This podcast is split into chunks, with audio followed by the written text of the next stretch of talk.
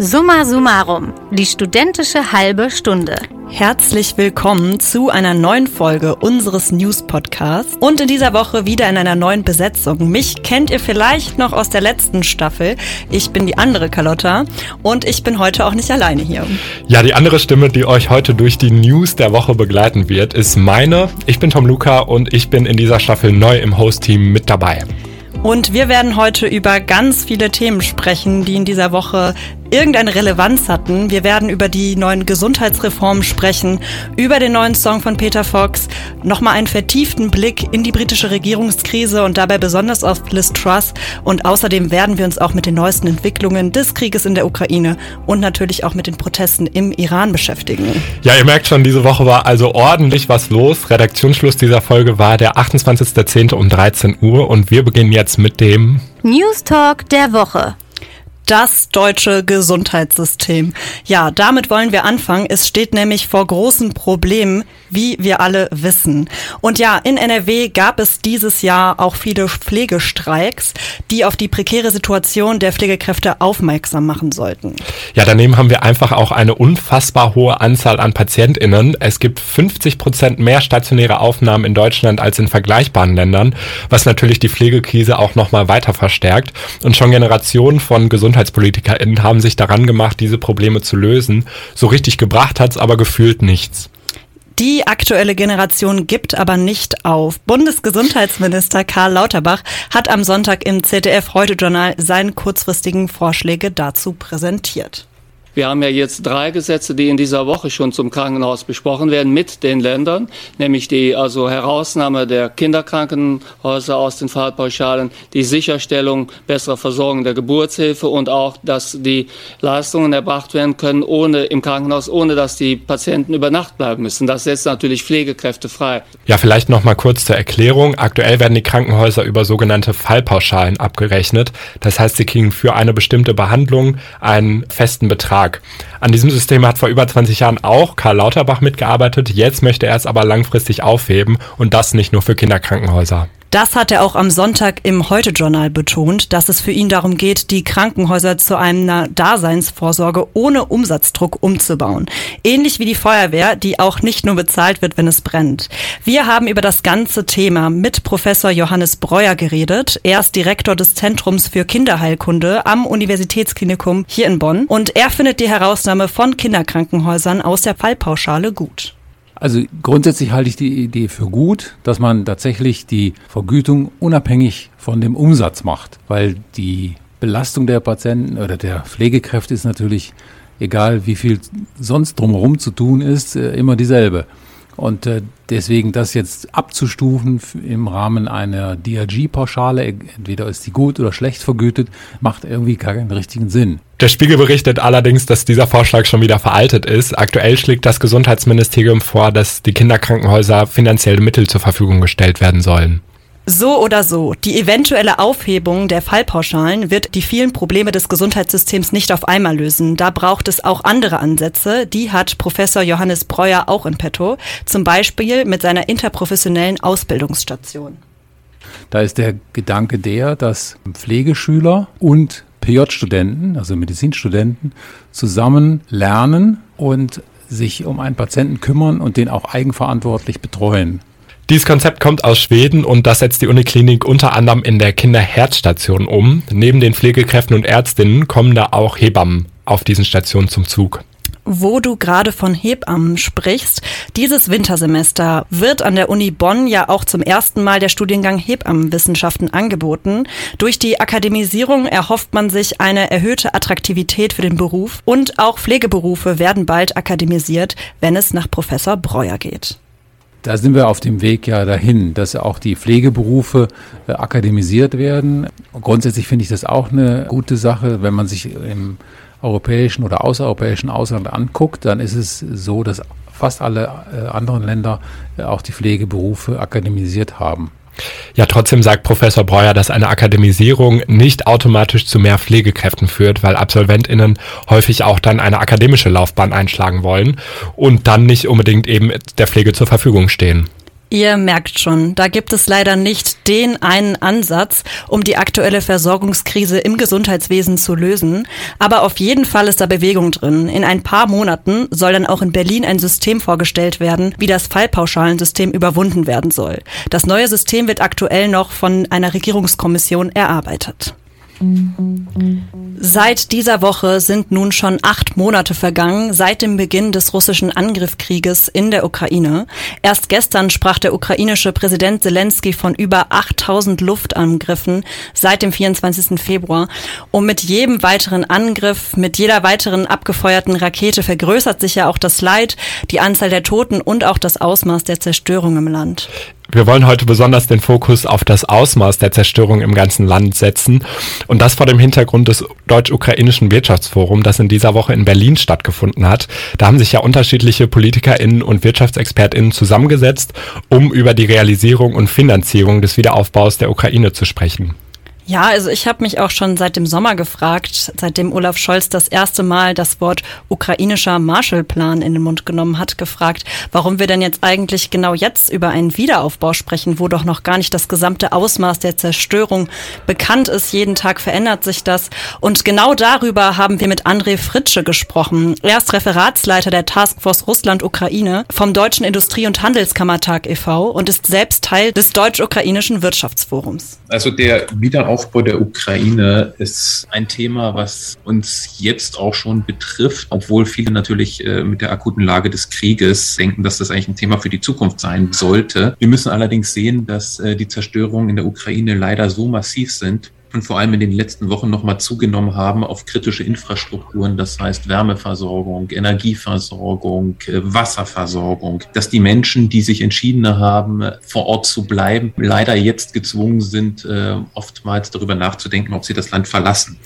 Es geht also nicht primär um einen Zustand, wenn der Krieg wieder vorbei ist, sondern ganz konkret um Mittel und Wege, wie das Land weiterhin funktionsfähig bleiben kann. Und auch die Menschen, die noch in der Ukraine leben, müssen ja irgendwie versorgt werden, auch mit dem Blick auf den kommenden Winter. Ja, wir sprechen hier auch über die Energieversorgung im Winter und vielleicht vergessen wir dabei manchmal ein bisschen, dass es für die Menschen im Kriegsgebiet eine deutlich ernstere Situation ist. Ein Aspekt, über den wir auch noch sprechen müssen, ist die Finanzierung der Instandhaltung der ukrainischen Infrastruktur. Herr Fritsche hat ja auch die verschiedenen Versorgungsaspekte angesprochen und uns auch erzählt, wie die westlichen Nationen die Kosten aufteilen, um die Ukraine über den Winter zu bekommen also wenn wir schon von Zahlen reden, die Ukraine hat es auf vier bis fünf Milliarden pro Monat geschätzt, was sie derzeit brauchen, um das Land über den Winter zu bekommen. Da hat sich die äh, Europäische Kommission insofern geäußert, dass sie bereit wären, bis zu ein Drittel zu übernehmen. Ähm, weiterhin sind die USA bereit, wohl auch bis zu ein Drittel zu bezahlen ähm, und dann müssten wohl noch ein Drittel Weltbank IWF ähm, übernehmen. Das ist so zumindest von der ukrainischen Seite vorgeschlagen worden und von der EU zumindest auch schon äh, so weit das Entgegenkommen signalisiert, dass man da bereit ist dafür. Hm, das heißt, von diesen fünf Milliarden ist es erstmal ein Überleben der Ukraine. Es geht bei diesen Geldern also erstmal um akute Nothilfe, damit das Land nicht komplett zusammenbricht. Und ja, welche Gelder dann noch auf die gesamte Weltgemeinschaft zukommen werden, damit die Ukraine wirklich irgendwann wieder aufgebaut werden kann, sind also noch ganz andere Summen. Ja, aber ich finde die Vorstellung absolut krass, wie viel Geld da wirklich in die Hand genommen werden muss, um das Land dann am Leben zu halten und auch dafür zu sorgen, dass die vielen Menschen in der Ukraine das Land nicht verlassen müssen. Und schließlich geht es da auch nicht nur um die Infrastruktur, sondern auch um die vielen Menschen, die ganz einfache Sachen, Sachen brauchen, wie ihre Rente oder andere Sozialleistungen. Also mir war vor diesem Gespräch auch gar nicht so richtig bewusst, dass das ganze Thema, dass es bei dem ganzen Thema auch darum geht, das Land auf dem Entwicklungsstand zu lassen, wo es gerade ist, die Ukraine als modernes Land zu erhalten. Zurzeit werden tatsächlich von über 750 Milliarden Euro gesprochen, die insgesamt gebraucht werden, um das Land instand zu halten, aber auch den Wiederaufbau zu finanzieren. Und Herr Fritsche bezeichnet das Ganze auch als Generationenaufgabe, die noch in die nächsten Jahrzehnte hineinreichen wird. Ja, das muss man sich ja auch einfach mal auf der Zunge zergehen lassen. Also 750 Milliarden Euro. Das ist ja im Endeffekt eine ganz ungreifbare Zahl und das ist ja auch erstmal nur eine Schätzung. Wie viel Geld ja dann am Ende wirklich gebraucht wird, das steht ja auf einem ganz anderen Blatt. Aber um es nochmal in einem Satz zusammenzufassen, es geht erstmal darum, dass die Ukraine irgendwie über den Winter kommt und damit da die Grundversorgung gewährleistet werden kann, braucht die Ukraine eben finanzielle Unterstützung. Mm-hmm.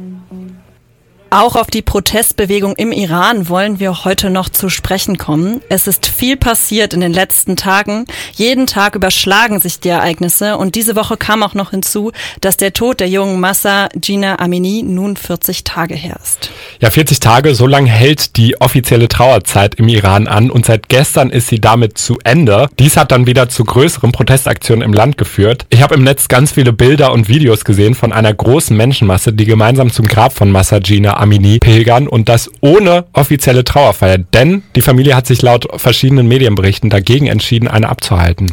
Ob sie sich dazu unter Druck der Regierung entschieden haben, ist nicht auszuschließen. Und umso wichtiger ist es, dass wir hier darüber sprechen und die Menschen und die ganze Protestbewegung sichtbarer machen. Bislang reagiert die iranische Regierung weiterhin mit Repressionen. Nach Angaben von MenschenrechtlerInnen sind seit Beginn der Proteste über 250 Menschen getötet worden und mehr als 10.000 befinden sich derzeit in Gefangenschaft. Ja, ich finde besonders den Mut, den diese ganzen Menschen aufbringen, sich diesem tötenden Regime entgegenzustellen, wirklich wirklich unfassbar beeindruckend. Und in dieser gesamten Protestbewegung sind ja besonders die jungen Menschen unserer Generation, also der Generation Z, immens wichtig. Das sagen ja auch viele Berichte über Schulen oder Universitäten. Zum Beispiel am Dienstag, da wurde der iranische Regierungssprecher ausgebuht, als er vor Studierenden eine Rede gehalten hat. Gestern haben sich auch viele junge Menschen nördlich von Teheran iranischen Sicherheitskräften entgegengestellt und damit ihr Leben riskiert. Das sind Menschen, die bereit sind, für die Bewegung zu sterben. Momentan überschlagen sich die Ereignisse total, wie wir ja auch schon erwähnt haben. Und deswegen wollen wir an dieser Stelle noch mal ein paar Informationsquellen nennen, bei denen ihr euch über die aktuellen Entwicklungen informieren könnt. Viele gute Artikel kann man im Iran-Journal lesen. Ähm, ich muss sagen, dass ich mich aber auch ganz viel über Social Media informiere. Da kann ich besonders die Journalistin und Politikwissenschaftlerin Wissenschaftlerin Dusen Tekal empfehlen und auch die ehemalige ARD-Korrespondentin Nathalie Amiri. Es gibt aber auch noch viele weitere, die super wichtige Arbeit leisten, denn das Wichtigste ist wirklich, dass wir nicht aufhören, uns darüber zu informieren, über diese Proteste zu sprechen und sie immer wieder zu thematisieren. I recognize, though, given the situation, I cannot deliver the mandate on which I was elected by the Conservative Party. I have therefore spoken to His Majesty the King to notify him that I am resigning. Mit diesen Worten trat die ehemalige Premierministerin des Vereinigten Königreichs Liz Truss letzte Woche Donnerstag vor die Presse. Am Dienstag wurde sie dann auch offiziell aus dem Amt entlassen, nur sieben Wochen nach ihrer Vereidigung. Ja, damit geht Truss als die Premierministerin mit der kürzesten Amtszeit in die britischen Geschichtsbücher ein. Ganz klar ja eher ein zweifelhafter Rekord. Ähm, die Regierung von Liz Truss wurde ja schon früh für den Kurs in ihrer Wirtschaftspolitik kritisiert. In den letzten Tagen vor ihrem Rücktritt verschärfte sich dann ihre politische Lage aber nochmal deutlich. Wir haben jetzt unseren Reporter Jannis bei uns, der sich mit den sieben, Klammer auf Ausrufezeichen, Klammer zu, ereignisreichen Wochen genauer beschäftigt hat. Janis, was hat denn dazu geführt, dass Liz Truss ihr Amt bereits so schnell wieder räumen musste? Ja, da muss man erstmal ein bisschen ausholen und sich die Rahmenbedingungen anschauen, unter denen Truss überhaupt erst ins Amt gekommen ist. Die wirtschaftliche Situation in Großbritannien ist unter anderem auch wegen des russischen Angriffskriegs in der Ukraine aktuell sehr angespannt. Ich habe mit Professor Keit Küster darüber gesprochen. Er ist Makroökonom an der Universität Bonn und hat die Ausgangslage so beschrieben. Großbritannien äh, hat steigende Staatsverschuldung, wie alle Industrieländer. Großbritannien hat noch mit den Folgen des Brexits wirtschaftlich äh, zu tun. Und dann kommt in Großbritannien auch noch dazu, dass das Land als Ganzes sich im Moment im Ausland verschuldet. Als viertes kommt dazu, dass sie äh, höhere Inflation haben. Truss hatte also direkt eine ganze Reihe von Herausforderungen vor sich, als sie am 6. September zur Premierministerin wurde. Wie wollte sie diese denn eigentlich angehen? Ja, ihr Lösungsvorschlag waren erhöhte staatliche Ausgaben und Steuersenkungen. Es sollte ein Energiepreisdeckel eingeführt werden, bei dem der Staat die Energiekosten privater Haushalte subventionieren würde. Außerdem sollte es Steuersenkungen geben, die dann die Wirtschaft ankurbeln. Viele Expertinnen reagierten auf diesen Plan aber eher skeptisch. Dr. Tobias König, Postdoc beim Institut für Finanzmärkte und Statistik der Universität Bonn, hat mir die Sorgen der Finanzwelt so erklärt. Nun bestand die Befürchtung, dass diese Pläne wahrscheinlich nur mit einem großen Anstieg neuer Schulden finanzieren können. Und zum anderen hätte bestand die Gefahr, dass diese Fiskalpolitikmaßnahmen, insbesondere diese großen, ziellosen, hohen Transferleistungen, um die Energiekosten der Haushalte zu stabilisieren, die Inflation weiter nach oben hätte treiben können. An den Finanzmärkten führte der Plan von Truss und ihrem Finanzminister quasi Quateng zu einer panischen Reaktion vieler AnlegerInnen. Der Kurs des britischen Pfundes stürzte ab und auch britische Staatsanleihen verloren massiv an Wert. Das war besonders problematisch, weil britische Rentenversicherungen oft viele dieser Anleihen als Rücklage besitzen. Der stark fallende Kurs löste eine Abwärtsspirale aus, da immer mehr große institutionelle AnlegerInnen ihre Anleihen abstoßen wollten. Erst durch eine massive Intervention der Zentralbank, die anfing Anleihen aufzukaufen, konnte diese Lage wieder stabilisiert werden. Die Politik von Truss setzte also darauf, die Staatsverschuldung zu erhöhen. Diese Politik sprach sie aber nicht mit der Zentralbank ab und ließ sie auch nicht von der unabhängigen Haushaltsaufsichtsbehörde überprüfen. Professor Küster sieht hier einen politischen Fehler. Was man berücksichtigen muss, ist, dass Schuldenaufnahme vorbereitet werden muss äh, im politischen Prozess. Äh, in dem folgenden Sinne, es äh, kommt eben wirklich ganz stark darauf an, ob am Ende diejenigen, die die Schulden kaufen sollen, ob die daran glauben, dass man langfristig diese Schulden bedient. Ja, und genau dieses Vertrauen in die Zahlungsmoral des britischen Staates war offenbar nicht mehr groß genug, weshalb die Reaktion der Märkte dann so drastisch ausfiel. Trotzdem hielt Truss ja zunächst an ihren Plänen fest und gab sich ja sehr kämpferisch. Ähm, Im Laufe des Oktobers hat sie dann aber unter dem Druck der wirtschaftlichen Lage und dem Widerstand in der eigenen Partei ja zunächst einzelne Elemente ihres Plans zurückgenommen und schließlich sogar ihren eigenen Finanzminister gefeuert. War das dann nicht bereits ein Zugeständnis, dass ihre Politik eben nicht der richtige Weg war? Ich denke, das kann man so sagen. Insbesondere, wenn man sich anschaut, während Quatengs Stelle ins Finanzministerium nachgerückt ist. Sein Nachfolger Jeremy Hunt kündigte bereits drei Tage nach seinem Amtsantritt an, dass er einen Großteil der Steuersenkungen zurücknehmen werde. Außerdem erklärte er die Wachstumsstrategie der Regierung für beendet und kündigte stattdessen eine Reihe an Kürzungen im Staatshaushalt an. Am Tag vor dem Rücktritt von Liz Truss wurde es dann nochmal besonders turbulent. Zunächst zwang Truss ihre Innenministerin Braverman zum Rücktritt, bevor es dann abends im Parlament zu chaotischen Szenen kam. Hier sollen sich konservative Abgeordnete vor einer wichtigen Abstimmung gegenseitig angeschrien haben und es soll auch zu physischen Auseinandersetzungen gekommen gekommen sein. Am nächsten Mittag trat Truss dann zurück. Diese Vorfälle waren aber wohl eher der Auslöser als der tatsächliche Grund für den Rücktritt, meint auch der Politikwissenschaftler Christopher Prinz vom Institut für politische Wissenschaft und Soziologie der Universität Bonn. Der wesentlichste Grund, warum äh, Liz Truss aus dem Amt geflogen ist, ist eigentlich auch der Grund, warum sie überhaupt in ihr Amt gekommen ist. Liz Truss hatte im parteiinternen Wahlkampf ja versprochen, die Unternehmenssteuer, aber vor allem auch die Einkommenssteuer unter anderem eben für die äh, bestverdiensten Britinnen zu senken. Das gefiel den äh, ja, Mitgliedern der Conservative and Unionist Party. Wem es nicht gefiel, sind den Finanzmärkten, die als aus diesen Vorschlägen dann Politik werden sollte, der Regierung Trust die rote Karte zeigten. Ja, dieser Reality-Check durch die Märkte war für eine Politikerin, die so sehr mit ihrem Wirtschaftsprogramm verbunden war, wie Liz Truss, eben eine totale Katastrophe. Und als sich dann abzeichnete, dass sie nicht dazu fähig war, die Situation in den Griff zu bekommen, war es eigentlich nur noch eine Frage der Zeit bis zu ihrem Rücktritt. Truss Nachfolger Rishi Sunak ist aus mehreren Gründen ein bemerkenswerter Premierminister. Also zum einen ist er die erste Person of Color und der erste gläubige Hindu in diesem Amt. Aber eine richtige Underdog-Story ist es trotzdem nicht unbedingt. Zum Beispiel sind er und seine Frau zusammen reicher als König Charles. Und vor allem ist Sunak aber auch schon der beziehungsweise die dritte Premierministerin seit der letzten Wahl 2019. Da gibt es doch sicherlich auch Forderungen nach Neuwahlen, oder? Also ich meine, die Briten Britinnen müssen doch auch jetzt mal irgendwie selbst bestimmen, wer der nächste Premierminister oder Premierministerin werden soll, oder? Ja, also diese Forderung gibt es tatsächlich. Vor allem die sozialdemokratische Labour-Partei fordert das. Sie würden bei den nächsten Wahlen, wenn es denn jetzt welche gäbe, wahrscheinlich eine sehr große Mehrheit davontragen. Die Konservativen müssten hingegen ein historisch schlechtes Ergebnis befürchten. Kein Wunder also, dass sie sich mit allen Mitteln dagegen wehren und auch das Amt des Premiers jetzt im Eilverfahren neu besetzt haben. Das konnten sie machen, da sie im Parlament weiterhin die absolute Mehrheit haben. Auch Christopher Prinz sieht die Wahrscheinlichkeit von Neuwahlen im Moment als gering an, denn Wer also das Parlament auflösen kann und somit zu Neuwahlen zu kommen, ist eben nur noch der Premierminister bzw. der neue König auf Anraten des Premierministers. Insofern kann die Labour Party so laut nach Neuwahlen rufen, wie sie möchte. Wenn sich die Regierung dann nicht, äh, nicht dazu entscheidet, solche durchzuführen, wird es auch keine Neuwahlen geben. Die Taktik der Konservativen dürfte es also sein, die aktuelle Krise auszusitzen und bis zur nächsten Wahl das Land und die Partei möglichst wieder in einen besseren Zustand zu bringen. Ob Rishi Sunak das bis dahin gelingen kann, das wird sich noch zeigen. Zu tun hatte aber auf jeden Fall, das haben wir gehört, genug. Danke an dich, Janis, für diesen Überblick über die Amtszeit von Liz Truss. Außerdem Heute vor einer Woche kam Peter Fox aus der Versenkung zurück. Nach über zehn Jahren Abstinenz als Solokünstler hat er die Single Zukunft Pink gedroppt. Ihr habt's ja bestimmt schon alle gehört. Ich mag, was ich sehe.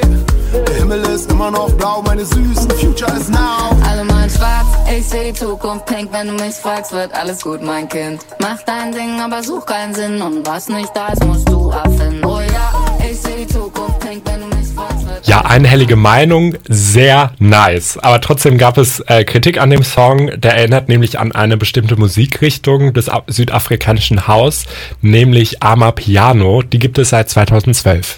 Vorangetrieben wurde die Diskussion öffentlich unter anderem durch den Journalisten Malcolm Ohanwe, der unter anderem kritisiert, dass Peter Fox nach zwei Tagen rund eine Million Aufrufe auf YouTube hat, Amapiano-Star Moonchild Zinelli nach einem Jahr nicht einmal die Hälfte. Auch wenn das natürlich nicht eins zu eins zu vergleichen ist, steckt da dann doch ein Punkt hinter und trägt auch dazu bei, diese kulturelle Aneignungsdebatte weg von Gefühlen und hin zu Daten und Fakten zu führen. Das wünschte ich auch der Journalist und Podcaster Ridal Karel Chukwengo im Bonn FM Interview. Ich glaube, dass wir vielleicht mit dem Thema mehr davon wegkommen von wer ist schuld, sondern erkennen, wie wir es auch bei jüngeren Generationen sehen, die ja in vielen Kulturen aktiv sind, die Filme komplett auf Englisch oder auf Indisch oder Tamilisch angucken mit Untertiteln, dass es eben möglich ist. Dass wir uns eingestehen können, dass wir einfach nicht alles wissen, über alle Kulturen informiert sind. Weil was Leute hören ist, du darfst nicht, aber das ist nicht, was wirklich gesagt wird, sondern man sagt dir, setz dich bitte damit auseinander, dass du das richtig wiedergibst, wie es auch ist und nicht einfach eine falsche Geschichte erzählst, wie bei einer Doktorarbeit. Da muss zitiert werden, woher etwas kommt. Es geht eben um eine klare Benennung. Pizza ist italienisch, Sauna finnisch. Dann kann man auch ein Musikgenre einem bestimmten Hintergrund zuordnen, den man eben auch benennen muss. Wie Karel sagt, muss man sich gleichzeitig in der Debatte um kulturelle Aneignung auch mit dem Hintergrund dieses Begriffs beschäftigen. Da steckt nämlich deutlich mehr dahinter, als die öffentlichen Diskussionen einem zeigen wollen. Ja, da haben wir auch mit Karima Ben Brahim drüber geredet. Sie leitet das Informations- und Dokumentationszentrum für Antirassismusarbeit in Nordrhein-Westfalen und forscht und publiziert zu dem Thema. Sie hat uns von drei Ebenen erzählt. Ebene Nummer eins ist der normale Austausch der Kulturen, der sich vielfältig äußert, unter anderem eben auch in unserem Pizzakonsum. Ebene Nummer zwei, die sie uns erklärt hat, ist die kulturelle Dominanz von westlichen europäischen Wertesystemen, der auch mit der Ebene Nummer drei zusammenhängt, der Ausbeutung. Wir haben es natürlich hier mit Ausbeutungsverhältnissen zu tun, die begründet haben, dass es Rassen gibt und dass Menschen niedriger wert sind und mehr wert sind. Und sozusagen auf der Wertschöpfungskette, sage ich jetzt mal, dass das nicht nur einfach ähm, Gruppen gegen Gruppen sind, sondern dass das eine, eine Ausbeutungspolitik war, also eine, auch eine imperiale Politik ähm, der Verwertbarkeit. Also Produkte und, und Menschen haben gearbeitet, um andere Länder und vor allem Europa zu bereichern. Also eindeutig mega umfangreiches Thema, das wir in vielen Dimensionen auch wirklich mitdenken müssen.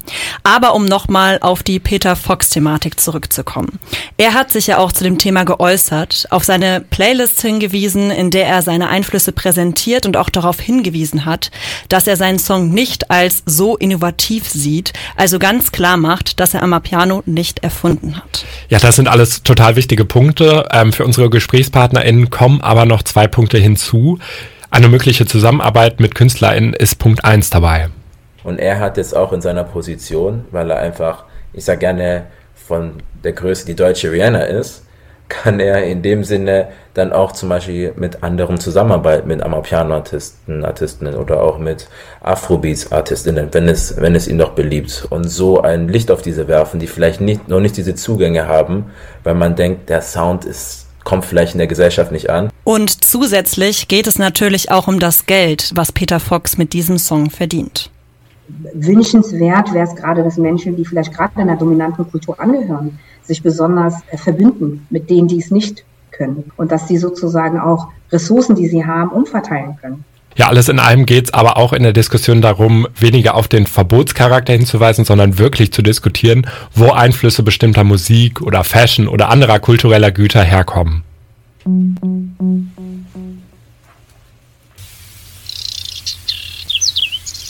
Falls ihr euch jetzt fragt, welcher Vogel euch da gerade ins Ohr singt, das ist das Braunkehlchen. Und seit gestern hat das Braunkehlchen sogar eine besondere Auszeichnung. Es ist nämlich vom NABU zum Vogel des Jahres gekürt worden.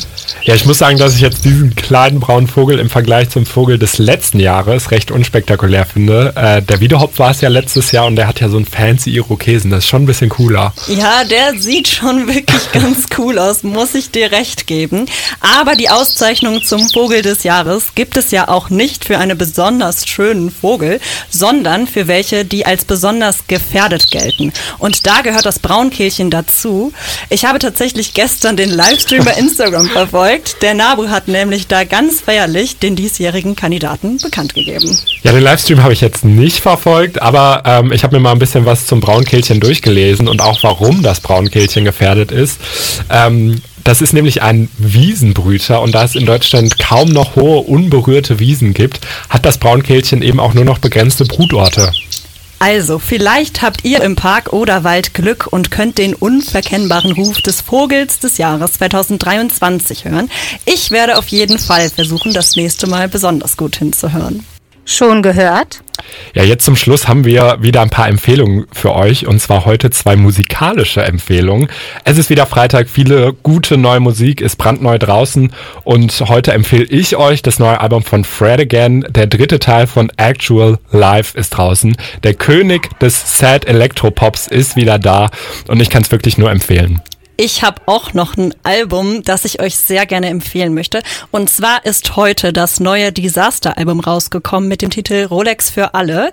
Es sind schon ein paar Songs online äh, gewesen in den letzten Wochen. Er hat wirklich wöchentlich einen neuen Song rausgebracht. Und ich fand wirklich sehr viele ziemlich gut. Ich habe jetzt noch nicht alle gehört. Wie gesagt, heute ist erst das Album rausgekommen. Aber ich kann es sehr empfehlen für alle, die mal reinhören möchten. Das war die aktuelle Folge von unserem News-Podcast von Bonn FM, Summa Summarum, die studentische halbe Stunde. Und durch die heutige Folge haben wir euch begleitet. Einmal ich, Carlotta. Und Tom Luca. Wir freuen uns, dass ihr zugehört habt und hoffen, dass wir euch das ein oder andere Thema ein bisschen verständlicher machen konnten bei der großen politischen Weltlage, die wir zurzeit haben. Jetzt wünschen wir euch noch ein schönes Wochenende. Und lasst euch am Montag nicht zu sehr erschrecken an Halloween. Bis dann. Tschüss. Tschüss. Summa summarum, die studentische halbe Stunde.